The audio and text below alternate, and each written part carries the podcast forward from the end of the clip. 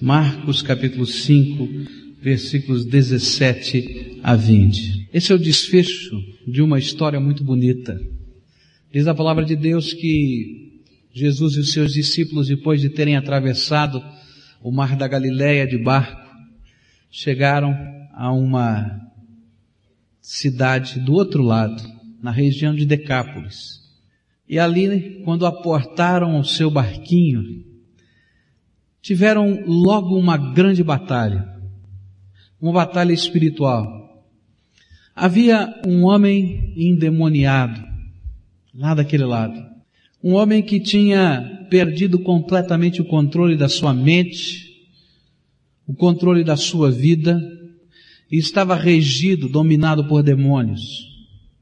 Esse homem não se vestia mais, andava nu. Esse homem dormia nos sepulcros, nos cemitérios, nos lugares onde se enterravam as pessoas.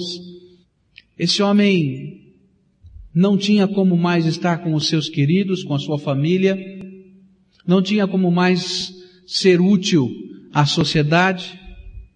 Era um homem que não sabia o que falava, era um homem que se feria ao seu próprio corpo com pedras, diz a palavra de Deus.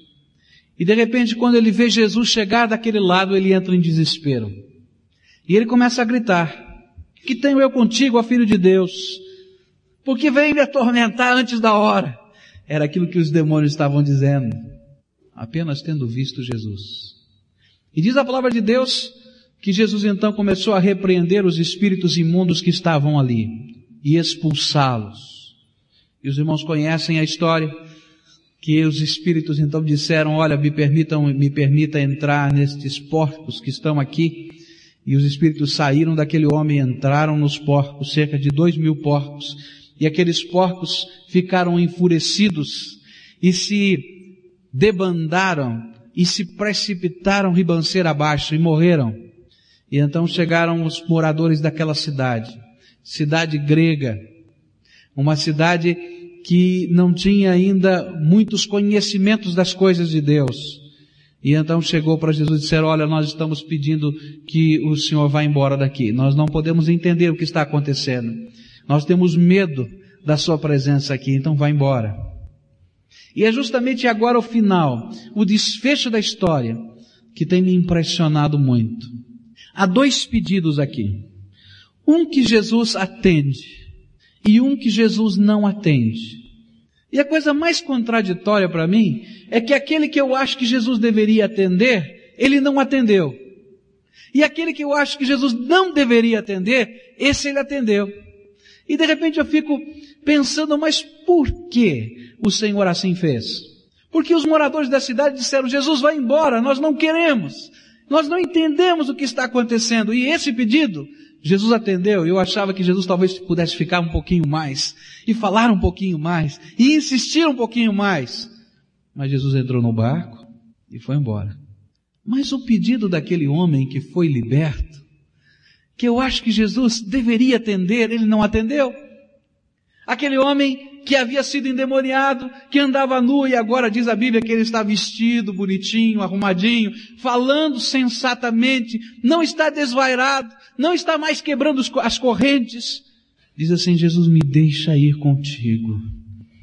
Me deixa segui-lo por toda essa terra. E a ele Jesus diz, não. Não é contraditório?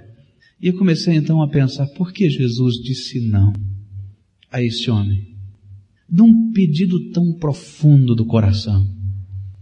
E a palavra de Deus então vai nos ajudando a compreender. Por que Jesus não disse, sim, entra no barquinho, como ele disse a Pedro, como ele disse a Levi, como ele disse a Paulo, como ele disse a Tiago, como ele disse a João, como ele disse a alguns, porque por, por onde ele passava e dizia, vem e segue-me. Mas a este homem ele disse, não. Uma coisa que eu comecei a pensar e a estudar na palavra de Deus é porque Deus tem um plano diferente para cada pessoa. Naquela hora, aquele homem estava dizendo: Eu quero ser um discípulo, eu quero ser um apóstolo, eu quero ser um missionário, eu estou pronto aí, eu já perdi tudo mesmo, não tem mais nada, não me sobrou nada dessa vida, porque eu já consegui destruir tudo, tudo já passou. E Jesus disse para aquele homem: Não, você pode ter destruído tudo, é verdade, mas eu tenho um plano diferente na tua vida. Eu tenho uma meta diferente para você. Eu tenho algo novo para você. E uma coisa que começou a mexer no meu coração, sabe o que é? É que a graça de Deus é uma coisa tão grande, tão especial e tão diferente. Deus não tem um único meio de trabalhar. Deus não tem uma única maneira de abençoar. Deus não tem um único jeito de usar a nossa vida para a sua glória. Deus usa de uma maneira multicolorida a sua graça. E dessa maneira multicolorida ele vai usando os homens que querem servi-lo. Às vezes nós temos na nossa mente, no nosso coração, alguns mitos. E eu creio que esse exemplo está colocado aqui para nos ensinar que esses mitos não podem existir no nosso coração. Às vezes nós pensamos que só podem servir a Deus na interesa de coração, aqueles que estão fazendo os sinais, as maravilhas, e de repente Jesus diz que não, que Ele pode usar pessoas com dons diferentes, de maneiras diferentes, em lugares diferentes. E tudo é dele, provém dele e é para a glória dele mesmo. De repente o Senhor Jesus o manda para a sua casa para ser missionário no seu lar. Não o chamou para a Índia, não o chamou para os índios, chamou para ser uma bênção no seu lar. Capacitou com o poder do seu Espírito Santo para ser uma bênção no plano que ele tinha para a vida dele. Isso me faz lembrar uma senhora que há muitos anos atrás me procurou angustiada na porta da igreja. Ela dizia assim, era uma senhora portuguesa, tinha um sotaque bem carregado. Ela dizia, olha, como eu quero servir a Deus, como eu quero honrar ao Senhor, como eu quero que a minha vida seja uma bênção. Mas por que que, como eu posso servir a Deus? Eu não sei pregar, eu não sei falar, eu não sei fazer as coisas. Como é que eu posso servir ao meu Deus? Então naquela hora que ela me fez esta pergunta, veio à minha mente um versículo da palavra de Deus. Que aquele que dá um copo d'água a um profeta na qualidade de profeta tem o mesmo galardão do profeta. Me veio à mente uma série de trechos da palavra de Deus. A palavra de Deus vai nos ensinar que é Deus que distribui os dons do seu Espírito para aquilo que for útil, segundo a sua vontade. E então eu pude dizer àquela irmã, Sirva ao Senhor com os seus dons, com os seus talentos e que a sua vida seja para a glória do Senhor. Meus irmãos, às vezes nós ficamos colocando os mitos lá na frente e não enxergamos aquilo que Deus já nos deu e aquilo que Ele quer fazer com aquilo que já está nas nossas mãos. Às vezes nós ficamos olhando os cinco talentos que estão na mão do outro e, e dizendo, mas com este um eu não posso fazer nada. E enterramos o nosso um enquanto que nem tentamos usá-lo para a glória de Deus. Deus não vai chamar a todos os homens para serem pastores, para serem missionários, mas Deus vai chamar todos os homens para estarem no centro da sua vontade e cumprirem o seu propósito, onde quer que estejam, e fazer assim benditas todas as famílias da terra através da sua vida. Eu gosto daquele texto em Gênesis capítulo 12, versículo 3. Em ti serão benditas todas as famílias da terra. E de repente eu posso descobrir que através da minha vida, da minha família, do meu modo de ser, eu posso abençoar não uma pessoa, mas eu posso abençoar um grande número de pessoas simplesmente sendo um servo de Deus. A segunda lição que esse texto me, me faz pensar e talvez seja a mais profunda, que mexeu mais com o meu coração, foi quando Jesus disse assim, não, você não vem comigo. O meu plano para você é outro. E dá-lhe uma ordem. Vai para a tua casa. vai para os teus.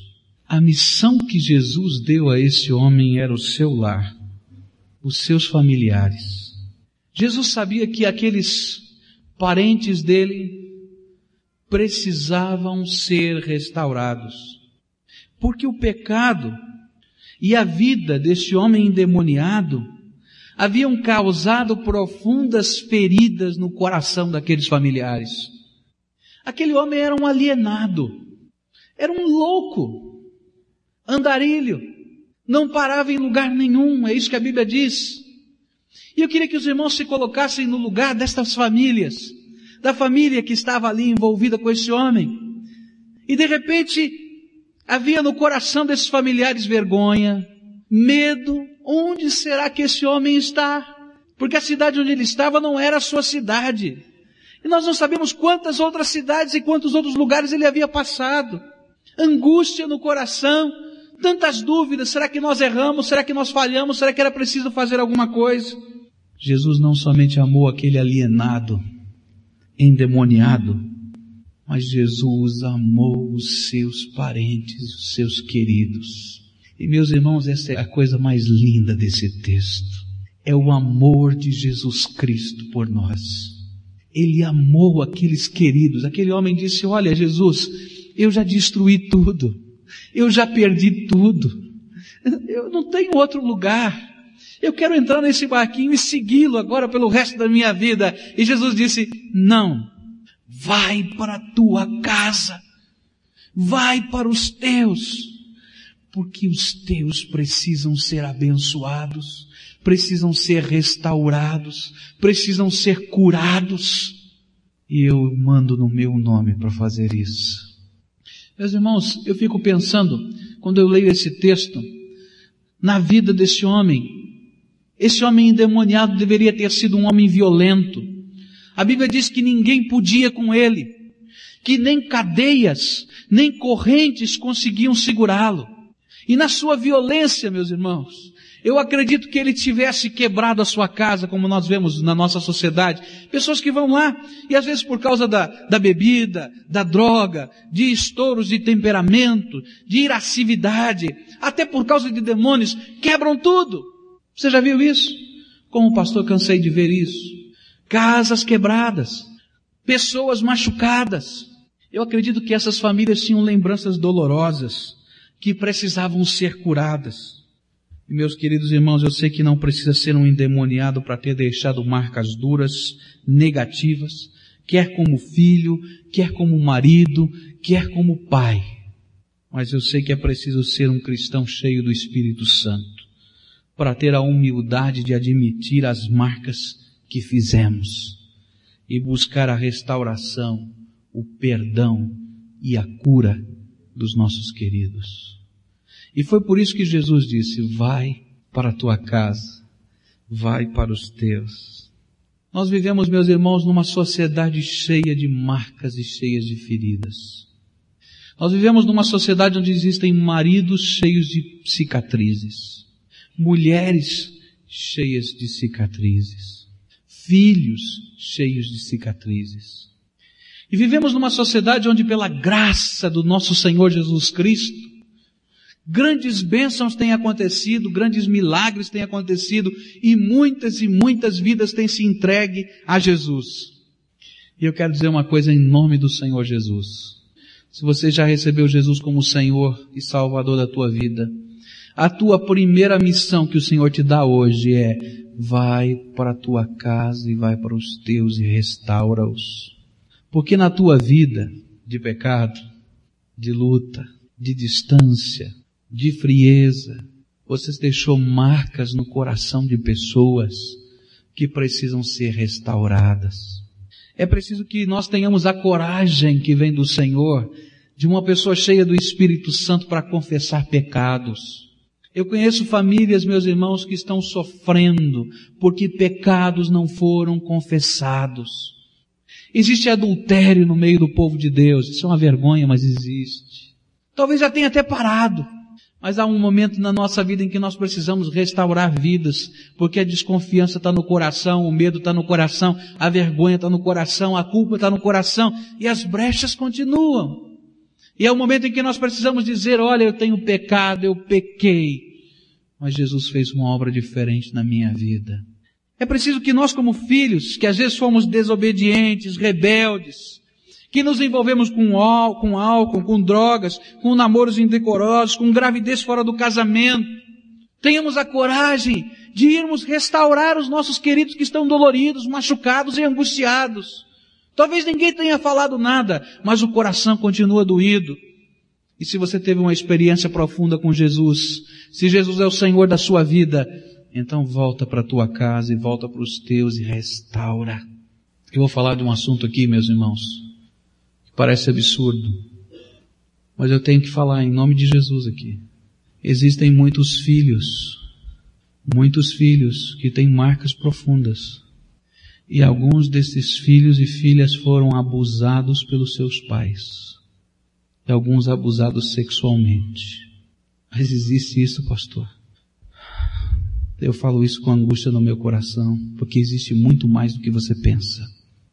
E às vezes, esses pais nunca admitiram o seu pecado e nunca chegaram para sua filha ou para o seu filho e disseram, olha, me perdoa, tenho vergonha do que eu fiz.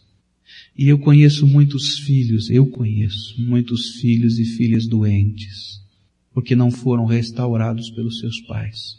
Nós temos pessoas que precisam ser restauradas das agressões verbais. Há quantas palavras, meus irmãos, quantas palavras que nós não imaginamos quanto dói e quanto fica lá dentro do nosso coração. E o Senhor Jesus manda, olha, volta para tua casa e volta para os teus, porque nós precisamos em nome dele pedir perdão e ser restaurados e restaurados. Há muitos filhos que estão fora da casa de Deus por causa dos seus pais. E eu vou dizer por quê. Meus irmãos, nós não estamos ensinando para os nossos filhos uma doutrina. Se você só estiver ensinando uma doutrina, os seus filhos nunca vão ser de Jesus. Nós temos que ensinar para os nossos filhos uma vida nova, cheia do Espírito Santo, onde o poder de Deus se manifesta em nós. E o poder de Deus vai se manifestar nos princípios que nós vamos viver. E numa família onde o pai nunca soube pedir desculpas aos seus filhos, onde uma esposa ou um esposo nunca se perdoaram, nunca se desculparam. Eles vão dizer, que tipo de evangelho é esse? Vai para a tua casa, vai para os teus e restaura-os. Sabe o que Jesus queria? Que esse homem chegasse agora vestido, falando tudo direitinho, não alienado. Abraçasse quem sabe a sua esposa, quem sabe os seus filhos, quem sabe os seus pais. Imagina essa cena e dissesse, meus queridos, me perdoem, porque eu magoei tanto vocês. Mas Jesus transformou a minha vida e Ele me mandou de volta para minha casa para ser uma bênção. E de hoje em diante eu quero ser uma bênção para vocês. Esse era o alvo do Senhor Jesus. Era que nós estivéssemos sendo, restaurando os nossos queridos meus queridos, quantas vezes nós, sem perceber, estamos marcando de forma dolorida os nossos. E às vezes nós, homens, me incluo nisso, abandonamos os nossos, que são preciosos, em busca do sucesso.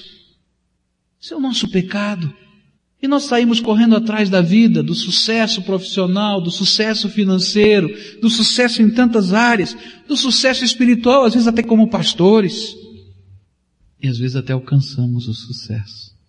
E olhamos para trás, meus irmãos, e descobrimos que sacrificamos as coisas mais preciosas que Deus havia nos dado. Já sentiu isso? Então Jesus diz para você, volta para tua casa, volta para os teus e restaura. Você é um cristão transformado por Jesus? Eu sou, pastor. Então volte e restaure o que você destruiu. Escuta bem.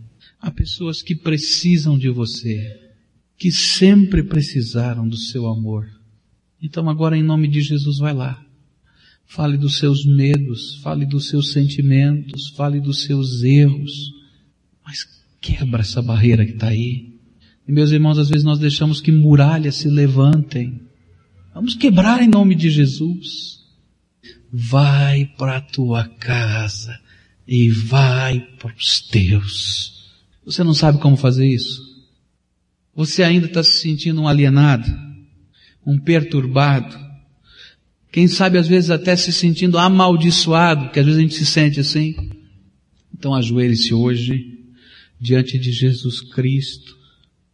Comece confessando os seus pecados, sem mentira, sem enrolação. Porque diante de Deus não dá para enrolar.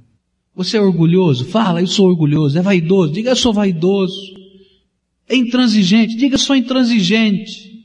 Sou manipulador? Sou. Confessa. Porque não dá para mentir diante do Pai. E deixa o Espírito Santo agora começar a transformar a tua vida. Mas não para aí. Vai para tua casa. Vai para os teus. E confessa para eles isso e restaura isso na vida deles. Peça perdão abraços. Vocês vão ter um choro convulsivo em família. Eu duvido que se isso for feito na sinceridade do coração, não haja um choro convulsivo em família. Mas há de ser um choro abençoado. Porque há de ser a restauração do Senhor no coração de cada um, meus irmãos. Filhos, seus pais não estão aqui. Talvez vocês já sejam maduros mas sentem que precisam restaurar alguma coisa com seus pais, procurem os seus pais. Volta lá. Se já morreram, então restaure no, no teu coração, perdoando, dizendo, Senhor, eu quero que essas marcas saiam da minha vida. Mas volta para a tua casa. Vai para os teus. A princípio, talvez eles não acreditem no que vão estar ouvindo e vendo. Será que é verdade? Quantos anos de vida você tem desse jeito? É natural que eles duvidem. Mas se esta for uma obra do Espírito Santo de Deus, ela vai permanecer cada dia. E a cada dia a bênção do Senhor sobre os seus estará sendo derramada. E sabe o que vai acontecer? Enquanto vocês estiverem fazendo isso, vocês estarão cumprindo estritamente a ordem do Senhor Jesus, quando disse aquele homem, anuncia-lhes quanto o Senhor te fez e como teve misericórdia de ti. E meus irmãos, quando nós voltamos para nossa casa, transformados e dispostos a restaurar, somos uma bênção e a nossa vida se torna um testemunho vivo do poder de Jesus Cristo, porque Ele mudou a nossa vida, o nosso coração a nossa atitude, as nossas palavras, o nosso semblante. E aí, meus irmãos, a salvação dos seus queridos é uma consequência. É uma consequência. Sabe por quê? Porque você não vai estar pregando uma doutrina, mas eles vão ver o poder de Deus na sua vida. Eles vão ver que alguma coisa mudou aí dentro. Mas eu queria que você pensasse na sua casa. Eu sei, eu sei que se você for aberto agora à voz do Espírito Santo de Deus, o Senhor há de mostrar quem você precisa restaurar e como você precisa restaurar. E eu quero desafiá-lo agora em nome do Senhor Jesus a tomar coragem, a começar aqui uma oração que vai terminar em casa pedindo ao Senhor poder, graça, misericórdia, para confessar pecados. E agora, meu querido, eu quero dizer uma coisa, se alguém tem falhado com você, deixa isso de lado na mão do Senhor e começa por como você tem falhado com alguém. E restaura. Restaura. Esse é o apelo de Jesus para você, é a ordem de Jesus para você. Vai para a tua casa e vai para os teus. Não deixa para amanhã, sabe por quê? Se você deixar para amanhã, você vai perder a coragem. Faz hoje. Faz agora. Se não dá para ir pessoalmente, pega o telefone. Dá um jeito. Mas começa. E eu quero dizer uma coisa para os irmãos. A bênção do Senhor estará sobre a sua casa. Pode parecer que no começo seja uma grande revolução. E vai ser. especialmente se houverem pecados escondidos. Mas esta grande revolução é para consolidar, para fortalecer, para abençoar, para arrancar as algemas, quebrar de vez do maligno na nossa vida. Eu desafio você em nome do Senhor Jesus a ir para a tua casa, a ir para os teus e abençoá-los com aquilo que Jesus começou a fazer agora na tua vida. Amém? Vamos curvar nossa fronte e vamos orar. Pai, em nome de Jesus, eu quero colocar os meus irmãos e a minha própria vida nas tuas mãos. Porque duro é este sermão. Porque ele nos mostra os nossos pecados. Nos mostra as nossas falhas, Senhor. Para com pessoas que nós amamos tanto, Senhor Jesus.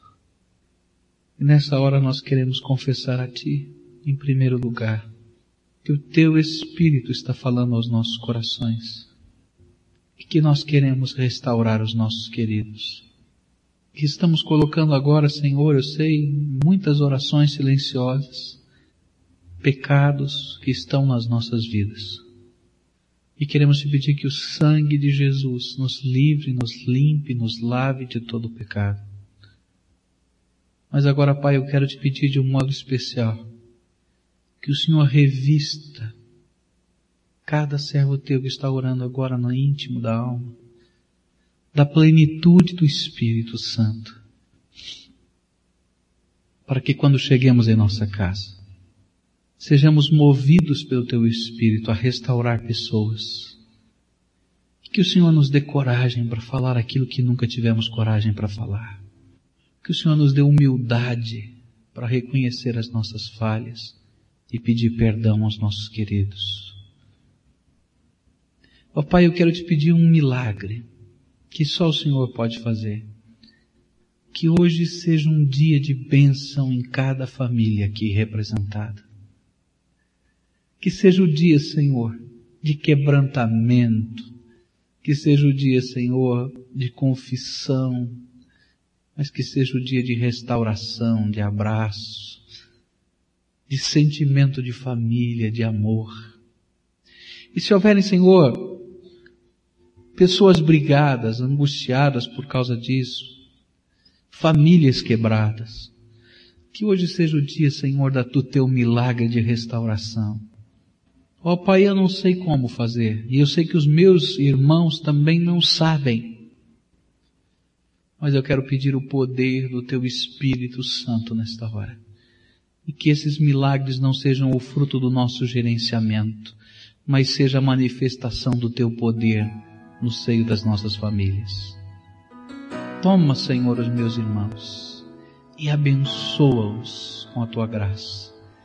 E que isso que vai acontecer na minha casa, na casa dos meus irmãos, seja para a honra e glória de Jesus Cristo, Senhor nosso e que assim como aconteceu com esse endemoniado que foi liberto, em que se publicava de cidade em cidade as maravilhas de Deus, aconteça da nossa família ser de tal maneira abençoada que as maravilhas do Senhor Jesus sejam publicadas e que nós tenhamos alegria em fazer. Toma nossa vida nas tuas mãos e abençoa-nos. Nós te pedimos em nome de Cristo. Amém, Senhor Jesus. Amém.